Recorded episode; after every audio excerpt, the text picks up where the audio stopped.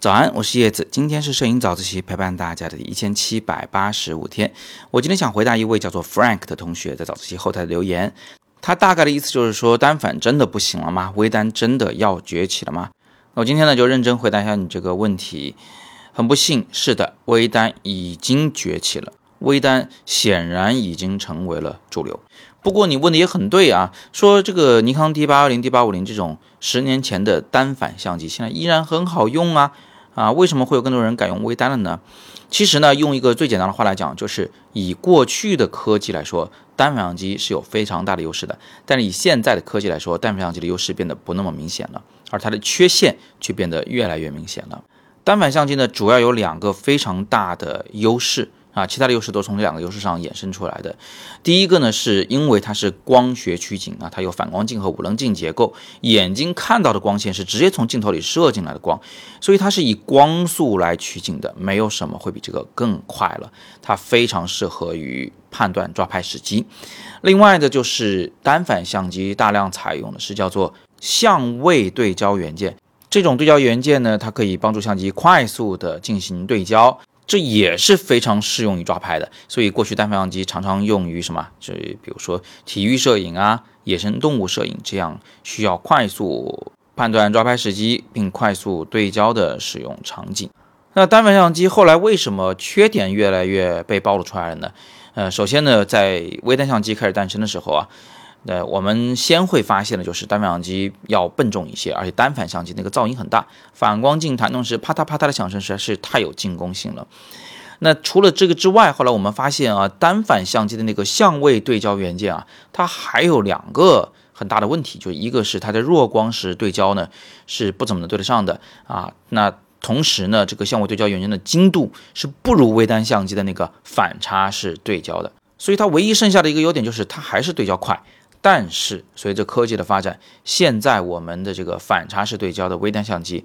它的对焦速度也是越来越快了。再加上前面提到的那个单反相机以光速取景的这个优势啊，现在这个优势也越来越小，因为微单相机的取景实质，就是你那个小屏幕上显示的真实世界的动态和啊你眼前的这个世界的动态，它这个时间差呀越来越短了。那这样一来的单反相机的这个取景快和对焦快这两大优势呢，都变得非常的不明显了。与此同时被放大的，其实就是单反相机的诸多的缺点，或者说是微单相机的诸多的优势。比如说哈，这个微单相机呢，它是直接用感光元件捕捉光线，然后在显示屏里显示这个取景范围，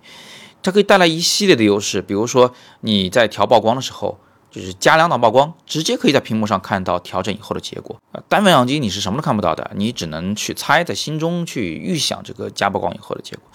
那另外呢，就是在微单相机里面，你调那个啊色彩模式的时候，比如说你调个黑白模式拍照啊，直接可以在屏幕里看到一个黑白的场景，让你把注意力集中在这个光影效果上来。这些所见即所得啊，就是以屏幕取景的微单相机非常擅长的事情。总之呢，当单反相机的优势越来越不明显，当微单相机的优点越来越明显，就有越来越多的厂商会把研发重心放在微单上来。这里面还有一个商业上的考量，就是当初啊是尼康、佳能两大巨头占据了单反市场，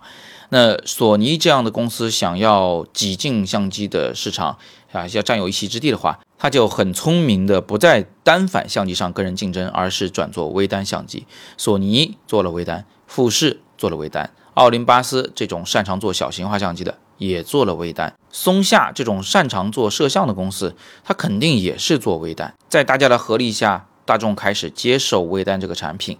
最后呢，甚至单反的销量都是年年下滑。尼康和佳能都被迫把研发重心转到了微单上来。所以现在你看到啊，单反相机的机身的新型号越来越少，镜头越来越少，附件越来越少。这就是为什么单反现在依然强大啊，依然有很多人这个过去买了单反的人，现在也没有急着去换成微单。但如果你要新买相机，我会推荐你买微单的原因，因为相机呢不是单独的一个玩意儿，它是一套啊，你未来要持续投入的，所以选一个未来的系统是挺重要的一个事情。呃，最后呢，再嘱咐一句，我的意思不是让你们换微单，我的意思是说，你们现在如果用的是单反，它已经足够强大，绝对够用，不要想着老换相机。有这个心思，你还不如多上一点摄影课，提升一下审美，出去多旅几趟行，多看几个电影，多读几本书，对你的摄影的帮助也来得更大一些。